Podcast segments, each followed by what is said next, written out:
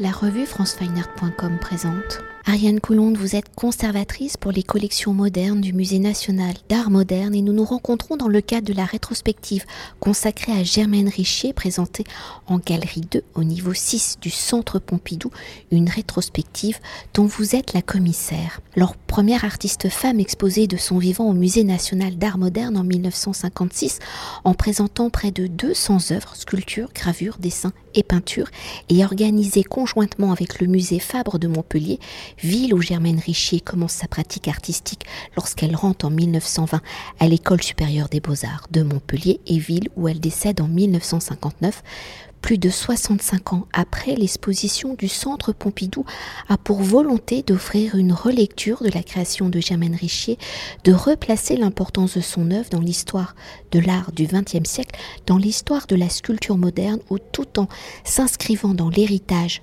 d'Auguste Rodin et de la modernité qu'il va impulser à la statuaire en bronze en s'appropriant les formes et les matérialités issues de la nature en jouant des hybridations, Germaine Richier a su repenser, renouveler le vocabulaire formel de la sculpture du milieu du XXe siècle. Alors dans un premier temps, pour évoquer et replacer Germaine Richier dans l'histoire de la modernité sculpturale, si au regard de son contemporain Alberto Giacometti, Germaine Richier reste peu connue et je rajoute du grand public, comme l'ont rappelé les expositions parisiennes, Giacometti entre tradition et avant-garde présentées au musée Mayol et transmission, transgression, maître et élève dans l'atelier Rodin, Bourdel, Giacometti et Richier, présentés au musée Bourdel toutes deux à l'automne 2018, Germaine Richier est à la fois héritière et actrice de cette modernité où elle poursuit cette recherche impulsée donc, je le rappelle, par Auguste Rodin, perpétuée par Antoine Bourdel, qui fut son professeur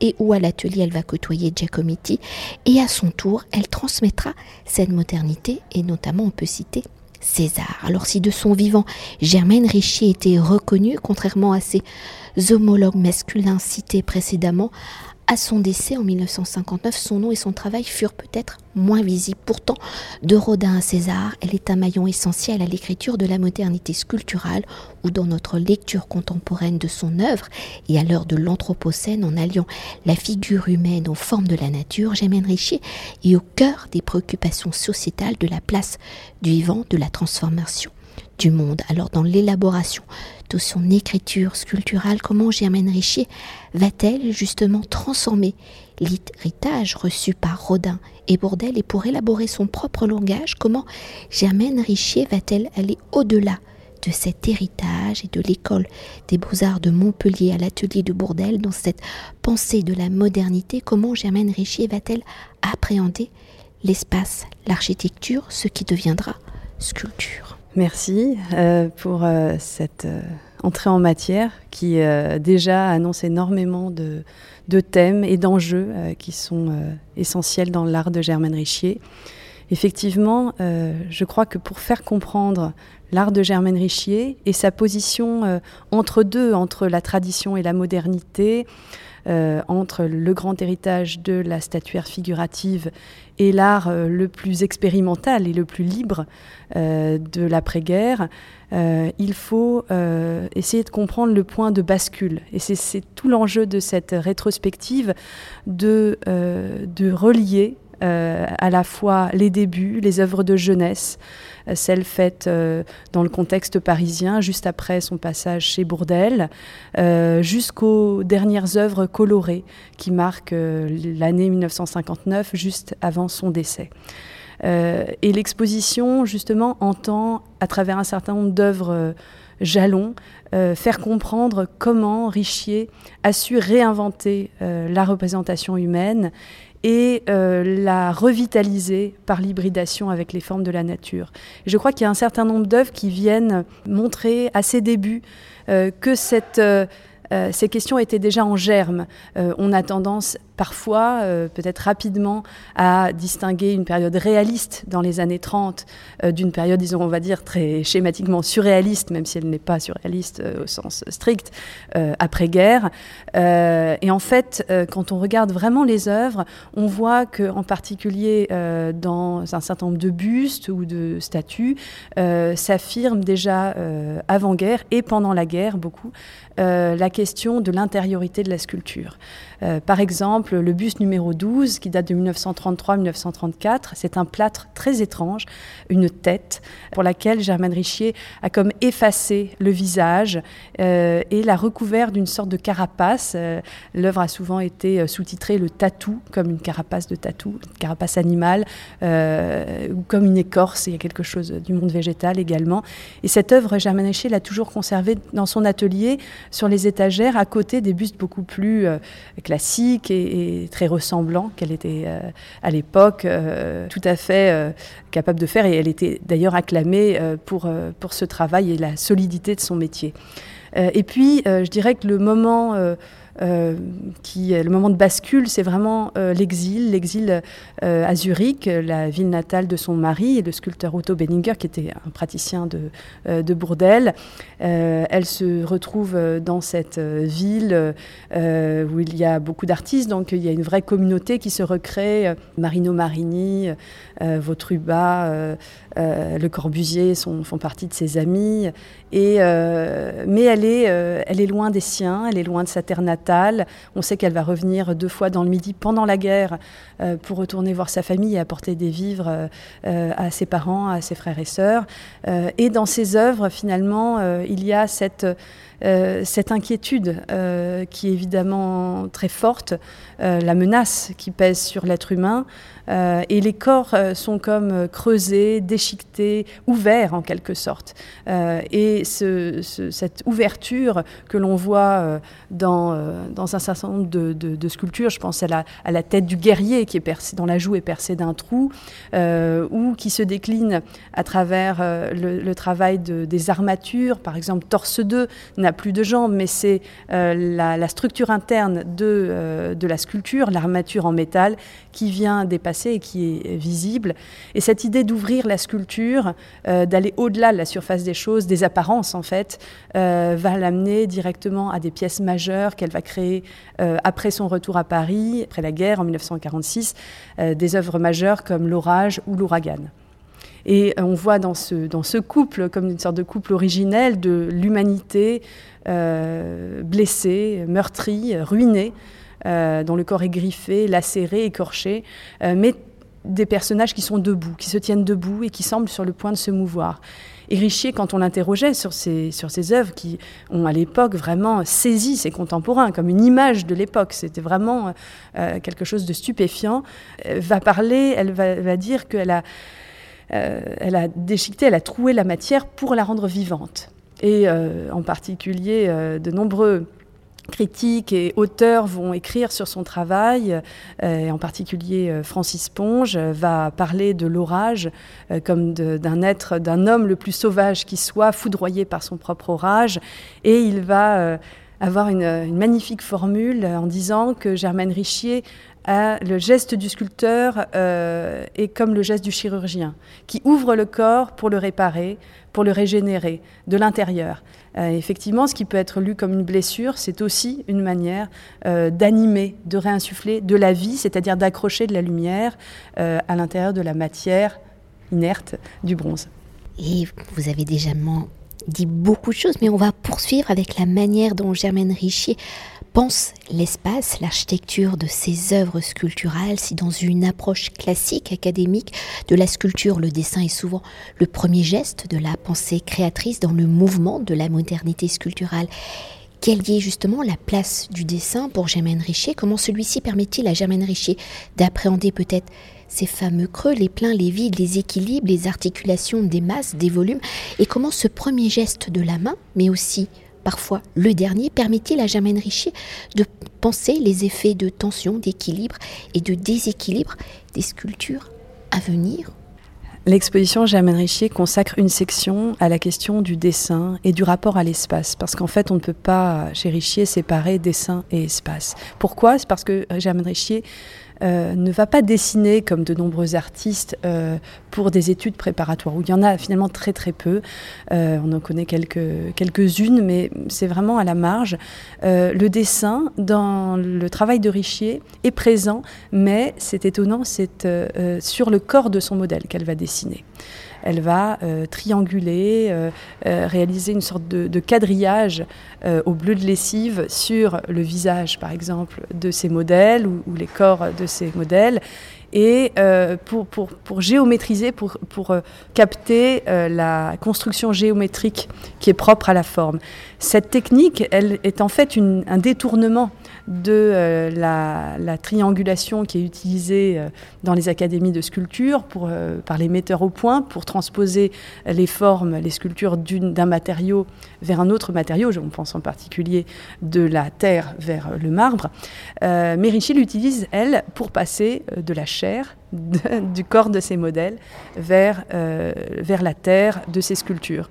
Et ce qui était tout à fait étonnant, c'est que la trace de cette, euh, cette trace graphique de cette triangulation va euh, apparaître souvent sur le, les corps de ces sculptures comme les traces du travail. En fait, chez Germaine Richier, je pense que c'est l'une des raisons pour lesquelles elle est moderne, elle ne cache pas le travail. Et le travail du sculpteur est l'un des sujets de son art.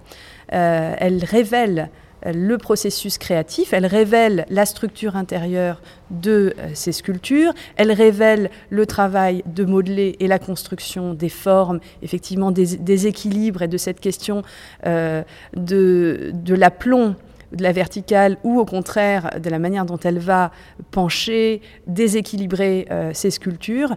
Euh, elle va ensuite, et c'est absolument passionnant, à partir de 1946, faire euh, jaillir la ligne, la ligne qui était en fait à l'intérieur de l'œuvre, elle va la faire jaillir à l'extérieur à travers une série d'œuvres à fil.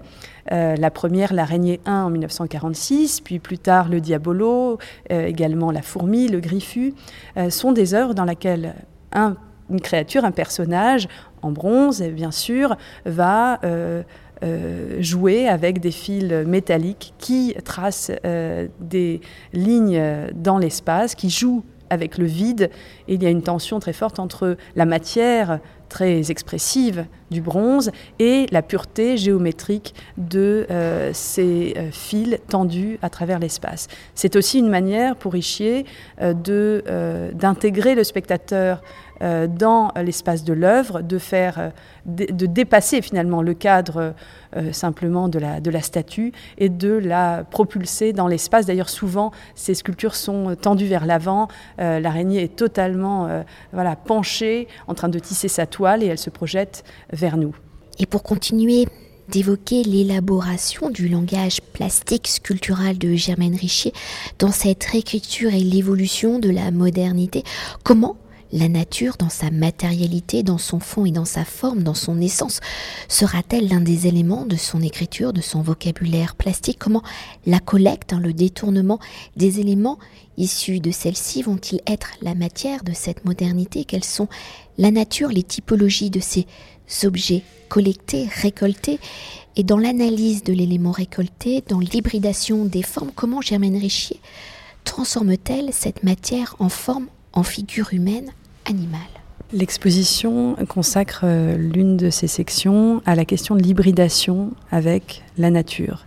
C'est une, euh, une, question qui peut euh, se décliner de deux manières, à, travers deux réponses. D'abord, Germaine Richier va hybrider la figure humaine avec les formes animales, végétales, en inventant des créatures qui sont en quelque sorte en pleine métamorphose. Euh, la sauterelle, la menthe religieuse, la chauve-souris sont euh, des êtres euh, hybrides, foncièrement hybrides. Nous avons devant nous des hommes ou des femmes, hein, l'homme chauve-souris, la femme menthe religieuse, mais qui est doté de pouvoirs non pas surnaturel, mais pouvoir naturel, euh, parce que euh, doté euh, d'ailes, doté de longs membres, de griffes, qui vont lui permettre de s'envoler, de sauter, de se propulser dans l'espace. par l'agrandissement, Germaine Richier va suggérer la stature humaine de ces créatures et les placer vraiment comme des alter ego du, visiteur. et elle, explique, enfin, elle va très peu s'exprimer à propos de ces sculptures, mais évidemment le regard contemporain, il voit cette question de la fluidité du vivant, de ce qui nous relie aux insectes. On sait bien en plus aujourd'hui à quel, à quel point tous les écosystèmes sont dépendants les uns des autres et, la, disparition massive des insectes menace nos propres sociétés. Donc évidemment, on est particulièrement sensible aujourd'hui à, des formes, à des œuvres telles que celle-ci qui nous disent que euh, finalement dans le petit insecte il y a une part euh, d'humain et dans l'humain il y a aussi euh, une part d'insecte. Et, cette, ces œuvres aujourd'hui je dirais résonnent peut-être encore plus qu'à l'époque de, de Germaine Richier ces œuvres étaient perçues comme euh, euh, un héritage du surréalisme, euh, avec des figures cruelles, prédatrices, une expression de, la, de la violence aussi présente dans ces créatures souvent féminines et qui proposaient des lectures, disons, à la fois tragique et cruelle euh, de la représentation féminine. Aujourd'hui, on en a un regard, on a un regard très différent et c'est passionnant de, comprendre l'évolution du regard euh, des années 50 jusqu'à aujourd'hui. L'autre, euh, pour répondre à la question, l'autre axe qui est majeur et qui n'est pas si évident que ça quand on, ne connaît pas l'œuvre de Richier à propos de l'hybridation, c'est l'hybridation euh, strictement des formes. C'est-à-dire que Germaine Richier, euh, bien qu'elle travaille toujours la terre et son, œuvre s'inscrit dans un héritage du modelage, va collecter euh, collectionner même des objets ramassés, des branches, des galets, des squelettes d'animaux, des petites boîtes d'insectes. Et euh, tous ces objets, euh, ces objets de rien, ces objets pauvres, ces petits débris, vont lui servir de source d'inspiration pour sa sculpture, source d'inspiration directe, parce que, euh, par exemple, le trident des gardiens de Camargue, qui est donc la, forme métallique qui est au bout des lances des gardiens de, des troupeaux de, de chevaux en Camargue, va lui servir pour figurer la tête de son personnage, de la tauromachie. Euh, également, euh, un galet ramassé euh, sur la plage va devenir la tête du berger des Landes. une amphore également trouvée sur la plage devient le buste de l'eau. En fait, il y a chez Germaine Richier une place de l'objet, de l'objet ramassé, de l'objet naturel mais une place cachée. je crois qu'on peut vraiment comprendre l'art de Richier et la position de Richier entre tradition et modernité par cette question de l'objet caché, puisqu'on sait à quel point euh, la récupération d'objets va être au cœur euh, de, de l'art des années 50-60. Et César, par exemple, évidemment l'un des grands artistes de l'objet, l'objet récupéré, et soudé. Alors on est dans une technique très différente, parce qu'il n'y a plus du tout cette question de, la fonte. Chez Richier, on est encore dans euh, héritage classique du modelage et de la fonte. Mais l'objet est bien là, et l'objet est euh, le point de départ de son imagination. Et donc, euh, si la forme de la nature sont au cœur de la conception de la représentation de l'homme, des bustes réalistes de son début de carrière aux êtres hybrides emprunts donc des paysages de son enfance, la figure humaine est au cœur de l'œuvre de Germaine Richier. Alors dans ce processus de création, comment l'humain va-t-il prendre une place centrale dans le processus de la modernité d'une écriture académique classique à la conception de son propre langage? Comment la figure humaine s'avère-t-elle être va-t-elle être le support idéal de ces recherches formelles et la figure humaine est-elle une manière de se confronter justement peut-être à l'histoire de l'art, à la statuaire antique, de s'inscrire dans l'évolution de la pensée sculpturale? Et j'ai toujours des questions à rallonger dans la conception de cette figure humaine. Comment Germaine Richier va-t-elle y allier, combiner? Mais ça, vous l'avez déjà dit, en fait, le modelage et l'assemblage, ces deux écoles sculpturales de l'époque. L'art de Germaine Richier euh, nous permet de repenser la modernité. Je crois qu'aujourd'hui, euh, c'est un, un, vrai bonheur de travailler sur une artiste comme celle-ci, parce qu'il euh, y a encore beaucoup de choses à découvrir, mais aussi parce qu'elle nous fait relire l'histoire de l'art autrement. Et elle nous rappelle qu'il y a aussi une histoire de la modernité qui est restée fidèle à la figuration, à la représentation humaine et, qu'elle est peut-être euh, l'artiste la plus emblématique de cette voie-là. Effectivement, on, a tendance à, quand on veut aller vite, à dire que Germaine Richier est l'une des euh, participantes, des représentantes du renouveau de la figuration après-guerre, comme par exemple Alberto Giacometti, euh, mais cela a tendance à faire penser qu'elle aurait été abstraite avant, ce qui n'est pas du tout le cas. Germaine Richier a toujours été une artiste figurative. Au contraire, l'humain était vraiment euh, au cœur de, euh, de, ses œuvres de jeunesse, euh, à travers ses nombreux portraits, à travers ses nus et toute sa formation académique.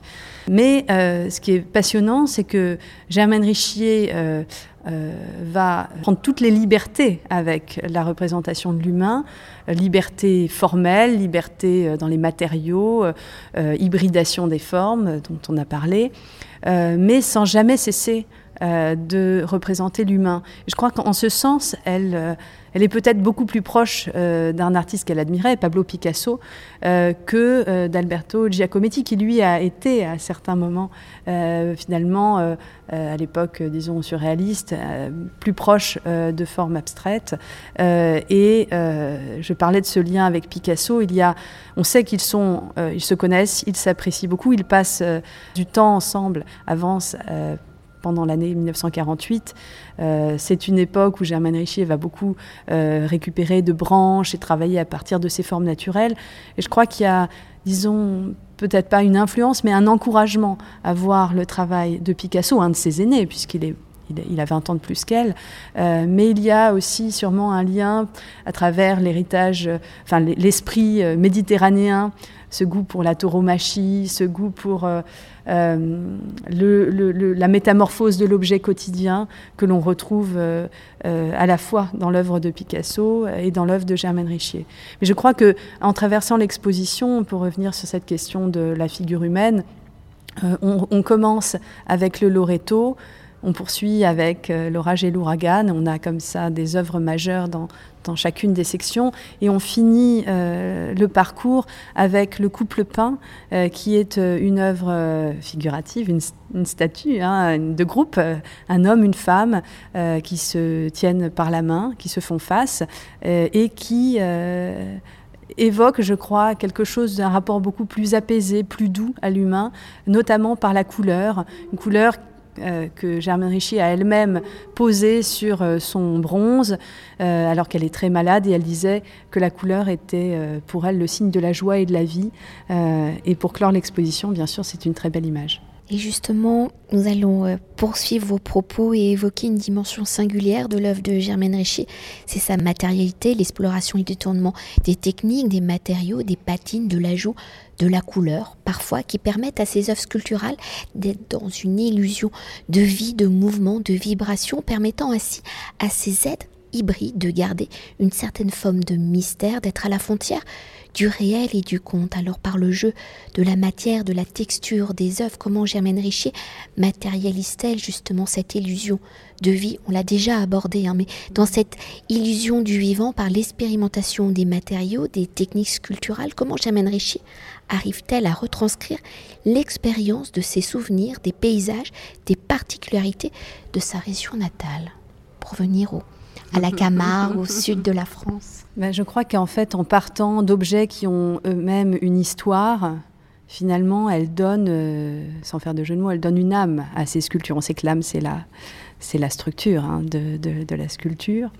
Euh, mais elle va donner une âme, une, une, histoire, une mémoire, en fait, à travers les branches, les os, euh, les objets polis par la mer, il y a euh, des formes qui ont déjà vécu. Et donc, euh, il y a forcément, à travers euh, la récupération, le remploi de ces, objets, de ces, éléments naturels, l'idée d'intégrer dans la sculpture une histoire et aussi, je dirais, une histoire personnelle, puisque Germaine Richier et a grandi à côté de Montpellier, à Castelnau-le-Lez. Elle a un rapport très intime à la nature. Elle a raconté qu'elle faisait souvent l'école buissonnière dans la garrigue. Elle jouait avec les insectes. Elle aimait euh, il y avait pendant son enfance un jeu aussi sur les matériaux. Elle raconte qu'elle coulait du ciment dans des écorces de platane, qu'elle faisait des, petites sculptures en pierre. Euh, donc il y, a, comme ça quelque chose de l'enfance dans, dans cette euh, expérimentation libre sur les matériaux. et d'ailleurs, par exemple, dans les, petits bronzes réalisés à partir de plaques de cire. Il y a quelque chose de la pâte à modeler, de la mollesse euh, de petits personnages qu'on façonne et puis qu'on écrase et qui disparaissent. il y a quelque chose comme ça qui, euh, jaillit euh, à travers simplement une forme de, pauvreté, des, petits matériaux qu'on façonne et qui prennent vie par, souvent par la matière, leur matière, une matière qui est euh, qui est très expressive, grumeleuse, euh, trouée ou euh, imprimée avec des, empreintes, des empreintes parfois végétales. donc tous ces matériaux, en fait, chez Germaine Richier sont, sont extrêmement variés. C'est aussi ce que les visiteurs pourront découvrir. je pense au travail du plomb, je pense aux fontes à partir des eaux de sèche. Il y a une grande diversité de couleurs, une grande diversité de matières, mais toujours une surface vivante, euh, marquée euh, par des creux, des bosses, des, euh, une surface qui vibre et qui accroche la lumière. Et bien sûr, la couleur vient ici comme point d'orgue pour accrocher cette lumière et apporter, je dirais presque une charge magique, parce que dans les les petits plombs euh, euh, que Germaine Richier a créés euh, à partir de 1952. L'homme oiseau, par exemple, avec son, son verre coloré au niveau du cœur. On, trouve quelque chose des, des, fétiches africains qui ont des charges, qui sont chargées avec une dimension magique. Et on peut évoquer ici cette question de la magie ou de l'idée. Finalement, Richier, quand elle parle de sculpture vivante, il y a une forme de superstition. C'est pas c'est pas juste une formule euh, comme ça pour euh, une formule d'historien de l'art, mais il y a vraiment l'idée d'animer, de, de, donner vie à la matière. Et cette vie, elle passe beaucoup par le travail de la matière et euh, à partir de 1952 par l'ajout effectivement de la couleur et notamment des verres colorés. Et pour euh, conclure notre entretien et pour évoquer l'exposition dans sa globalité, dans sa manière de relire l'œuvre de Germaine Richier, comment avez-vous articulé celle-ci? Comment le visiteur va-t-il découvrir l'œuvre de cet artiste majeur trop peu connu du public? Le parcours de l'exposition est organisé en cinq sections qui permettent de retracer une vie de création à partir euh, des œuvres de jeunesse de l'artiste, jusqu'aux dernières œuvres colorées dont nous venons de parler. L'exposition est conçue de manière globalement chronologique, mais je crois que c'était important pour accompagner le public euh, d'avoir euh, de grands axes, des grandes lignes de force. Et c'est pour ça qu'il y a des sections thématiques qui permettent de comprendre les enjeux principaux de son art, euh, et euh, ce que Germaine Richier a véritablement apporté à l'histoire de l'art. La première section, Les nouvelles images de l'homme, euh, s'intitule Seul l'humain compte et permet de comprendre la place centrale de la figure humaine dans sa création. La deuxième euh, partie de l'exposition est consacrée à l'hybridation avec les formes de la nature, formes animales, formes végétales, et va présenter pour la première fois au public un cabinet de curiosité qui rassemble des objets de l'atelier qui sont autant de sources d'inspiration pour la sculptrice. La troisième section est consacrée au rapport au mythe et au sacré, cette question du conte, euh, au rapport à la mythologie, à l'Antiquité, et au sacré, à travers notamment euh, toute la querelle autour du Christ d'Assis. On n'a pas parlé, mais il faut rappeler à quel point euh, le prêt du Christ d'Assis est un événement exceptionnel pour cette exposition. le Christ d'Assis, c'est ce grand Christ qui a fait couler beaucoup d'encre en 1951, euh, juste après la consécration de l'église Notre-Dame de Toute Grâce au plateau d'Assis, en Haute-Savoie. Germaine Richier y figure le corps du Christ euh, comme hybridé avec le bois de la croix. Et pour elle, c'est œuvre qui évoque sa foi profonde. C'était une artiste très catholique, très, très croyante, et elle évoque ce mystère de l'humain, ce mystère de l'incarnation à travers euh, une représentation euh, euh, d'un Christ de douleur, mais tout en pauvreté, en simplicité, un Christ qui devient comme une branche. et cette œuvre occupe un espace à part au cœur de l'exposition. Les deux sections suivantes permettent d'approfondir des questions, je dirais, euh, d'un point de vue euh, peut-être plus plastique, le rapport de Germaine Richier au dessin et à l'espace, euh, et la manière dont elle disposait ses œuvres dans l'espace d'exposition, par exemple en suspendant une de ses sculptures, le griffu, et c'est ce que nous avons choisi de faire dans l'exposition. Et puis l'exposition vient se clore avec un ensemble d'œuvres uniques, des pièces polychromes, colorées, que l'artiste a réalisées dans les dernières années de sa vie. Merci beaucoup. Avec plaisir. Cet entretien a été réalisé par franceweiner.com.